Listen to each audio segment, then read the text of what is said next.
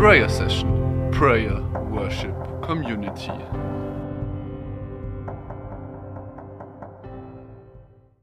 Einen wunderschönen Abend euch allen und herzlichen Dank für die Einladung in diese Prayer Night mit euch zu beten und Gottes Wort zu bedenken. Ich habe mir ein etwas eigenwilliges Thema ausgesucht, das klingt ein bisschen nach Psychostunde. Lieb dich richtig, dann liebst du den anderen richtig. Und der Untertitel heißt Gottinnige Selbstliebe statt Narzissmus. Wie bin ich darauf gekommen? Mich beschäftigt zunehmend, wie Menschen selbstverliebt sind und gleichzeitig völlig verunsichert. Wie der Narzissmus, narzisstische Persönlichkeitsstörungen mindestens eine große Pandemie geworden ist wie Covid-19. Nicht bloß bei den Politikern, manchmal auch in der Kirche. Was ist eigentlich passiert? Jetzt am Sonntag, am kommenden Sonntag, ist das Evangelium, das zehnte Kapitel Markus, wo ein junger Mann Jesus nachfolgen will und ihn fragt, was muss ich tun, um das ewige Leben zu erben? Und Jesus sagt, du kennst doch die Gebote. Und dann heißt es ganz klar, das erste Gebot, du sollst Gott, den Herrn, lieben mit ganzem Herzen, mit all deiner Seele, mit all deinem Vermögen. Und Jesus sagt dazu, und du sollst den Nächsten lieben wie dich selbst.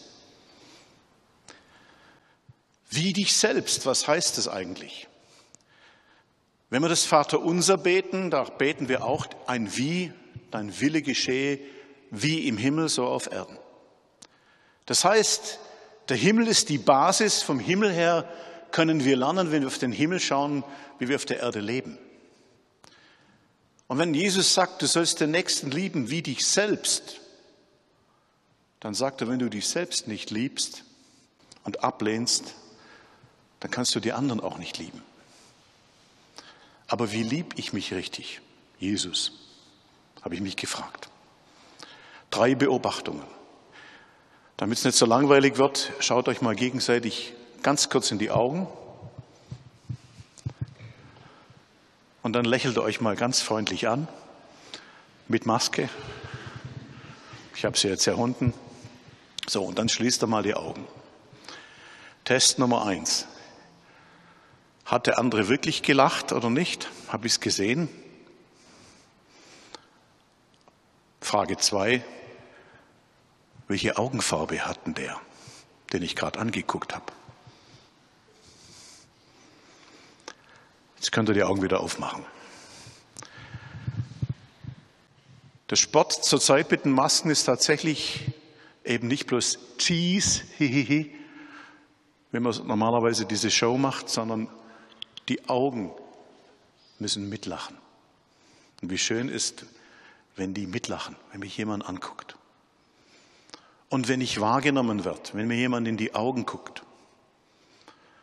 Zweite Beobachtung, ich höre mir manchmal ja auch immer wieder solche Vorträge an und spreche mit Menschen, ich spreche viel mit Menschen und dann gibt es die typischen Füllwörter. Zurzeit gibt es eins, das gebrauchen ganz viele, das heißt genau. Genau, genau, genau.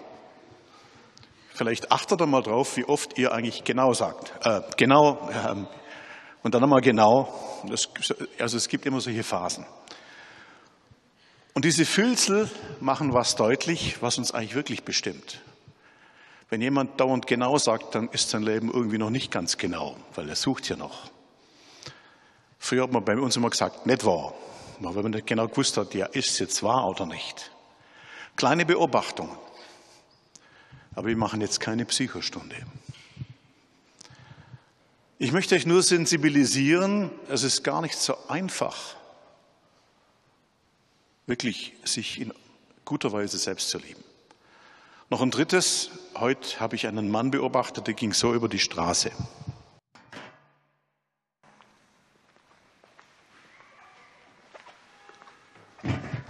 Dann habe ich gedacht, oh je, wie viele sind gebeugt? Vor zwei Jahren habe ich eine Reha gemacht. Da hat die Therapeutin gesagt, Sie sehen, ob Sie aufgerichtet sind, ganz einfach an Ihrer Daumenstellung. Wenn Sie den Daumen nach hinten drehen, kommen Sie so daher. Wenn Sie die Daumen nach vorne drehen, laufen Sie geradeaus. Gut. Es gibt manchmal ganz einfache Dinge zu merken, wo gehe ich gerade, wo stehe ich gerade. Nehme ich den anderen wahr? Nehme ich mich selber wahr? Habe ich lauter Füllsel oder rede ich wirklich von Herzen? Und hänge ich eigentlich die Klappe runter? Noch einmal die Frage, was heißt denn sich richtig lieben? Narzissmus kommt daher, es gibt eine ganz alte Geschichte von Ovid bei den Griechen. Da ist ein Jüngling, der ist so in sich selbst verliebt, der kann keine Liebe von anderen annehmen. Und er kreist die ganze Zeit um sich selber. Und am Schluss sieht er sich selber in einem Wasserspül, in einem Wasser und verliebt sich in sich selber plumpst rein und ersäuft. Und dieses um sich selber kreisen ist leider eine Krankheit unserer Zeit, auch bei uns Frommen. Merkt mal ganz ehrlich, wenn ihr betet, wie oft ihr vielleicht neben euch steht und euch also ein bisschen mitguckt. Jesus, du siehst jetzt, wie ich jetzt gut bete, oder? Habe ich nicht recht gemacht? Wir sind noch nicht ganz bei ihm. Wir sind alle Geschöpfe Gottes. Wir machen unsere Fehler. Und Jesus hat bewusst die Sünder und die Schwachen so geliebt, dass er gesagt hat, guck auf Gott. Er hilft dir. Aber du musst eins überwinden. Selbstliebe heißt eben nicht, und das ist ganz klassisch, damit machen wir Reklame, mein Haus, mein Auto, mein Boot. Gehen euch noch weiter, meine Frau, meine Freundin, mein Freund, meine Kirche, meine Vorstellungen. Gott zu lieben heißt zuerst zu sagen, Jesus, dein Haus, das du mir schenkst.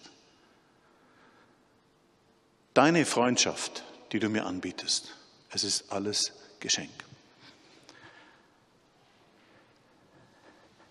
Im ersten Johannesbrief, der Apostel Johannes hat sehr viel über die Liebe nachgedacht. Das möchte ich euch vorschlagen, das vielleicht zu vertiefen.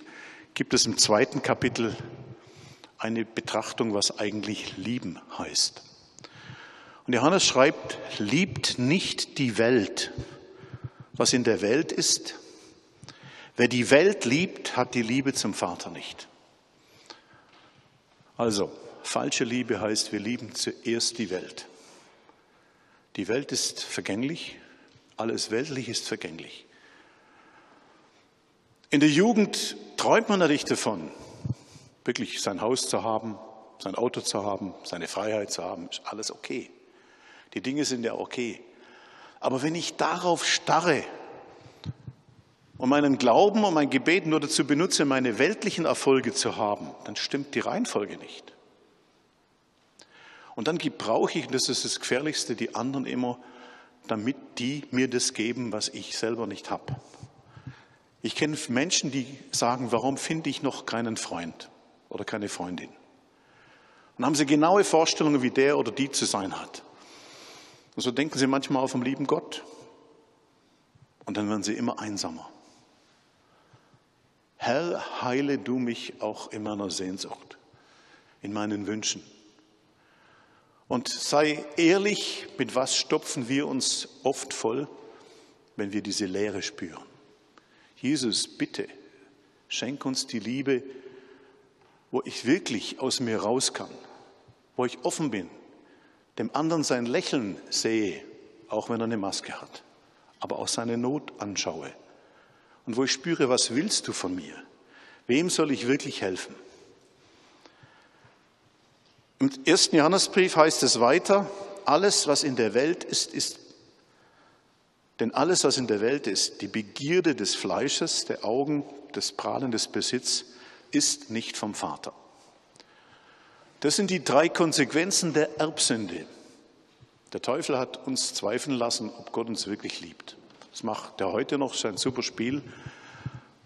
So richtig kann mich ja Gott nicht lieben ich habe eine krumme Nase, bin nicht so gesund oder bin nicht so zufrieden und so weiter und so fort. Irgendwie hat er einen Fehler gemacht. Und das sind lauter Vorwürfe an Gott. Die Folgen der Erbsünde sind, früher hieß es im Katechismus, Augenlust, Fleischeslust, Hoffart des Lebens. Augenlust, ich sehe was, das muss ich haben. Und zwar bloß für mich. Fleischeslust, ich muss es genießen. Wie viele Kochshows gibt's? Von Porno sprechen wir gar nicht. Es muss immer noch mehr Kick geben. Und schließlich Hoffart des Lebens, Edge. Ich bin größer. Ich hab's besser. Und wenn wir das nicht haben, dann geht der Daumen nach unten. Und wenn alle immer auf der Treppe oben stehen müssen, wenn alle die ganze Energie in diese Begierde der Augen des Fleisches, der Hoffart des Lebens ist dieser Stolz, dieses sich ständig vergleichen legen, dann kreist alles um ein selber. Narzissmus. Gottinnige Selbstliebe heißt, ich bin schwach. Ich habe eine Sehnsucht. Ich bin einmalig. Herr, zeig mir, wer ich wirklich bin. Und ich möchte dir meine Gaben schenken. Zeig sie mir, dass sie fruchtbar werden. Und ich bringe dir aber auch meine Grenzen. Die braucht Gott genauso. Wenn ich ordentlich mit meinen Fehlern und Schwächen umgehe, die nicht verstecke, sondern sage, ich bin so. Ich will mich bessern, aber ich kann nicht alles auf einmal bessern. Dann verstehe ich auch die anderen, die auch ihre Fehler haben. Man kann sie besser annehmen. Und dann erwarte ich nicht von den anderen, dass sie mein Leben optimieren, bloß weil ich es nicht kann. Wenn wir gemeinsam, und deshalb sind wir Kirche vor Gott stehen, wir beginnen jeden Gottesdienst am Anfang, indem wir sagen, Herr, wir sind schwach. Der Bußakt. Wir brauchen deine Hilfe. Wir können es und schaffen es nicht allein. Aber wenn du uns die Kraft gibst, und deshalb seid ihr heute Abend ja zusammen und lobt Gott, wenn du uns mit der Kraft erfüllst, dann können wir uns annehmen. Dann kann ich auch mal über die Fehler der anderen lachen und auch über meine eigenen. Dann muss ich ihnen immer so tierernst sein. Oder Depri. Herr, gib mir diese Gelassenheit. Heute ist das Rosenkranzfest und damit möchte ich schließen. Das Rosenkranzfest ist eine Einladung, dass wir Jesus betrachten mit dem Herzen Mariens. Maria wollte nichts für sich selber. Sie hat diese vollkommene Liebe gehabt, weil ihr wichtig war, dass Jesus groß ist, nicht sie selber. Und im Rosenkranz betrachten wir Jesus wir versuchen es mit dem Blick Mariens. Papst Johannes Paul II. hat zu den drei bekannten Rosenkränzen noch einen vierten dazugestellt, nämlich den Lichtreichen. Und der lichtreiche Rosenkranz ist ein Gebet für unsere Zeit, denn es geht beim Lichtreichen darum, dass wir in unsere menschliche Wirklichkeit das Licht Gottes hineinfallen lassen. Und es beginnt mit der Taufe, der von im Jordan getauft wurde, dass wir brauchen, dass wir diese Stimme Gottes hören, du bist mein geliebtes Kind. Das brauchen wir. Wir sind alle getauft, nehme ich an heute. Du bist Gottes geliebtes Kind. Er hat dich so gemacht und er weiß, was du brauchst. Das zweite ist die Hochzeit von Kana. Das Wasser geht aus, äh, das Wein geht aus und das Fest muss beendet werden. Es ist ein Symbol, dass unsere menschliche Liebe halt begrenzt ist. Und da kommt der Wasser der Treue. Jesus sagt, füllt die Krüge mit Wasser. Das sind sechs Krüge, die sechs Arbeitstage. Tut euren Dienst, auch wenn ihr nicht immer was fühlt. Das ist manchmal auch das Wasser der Tränen.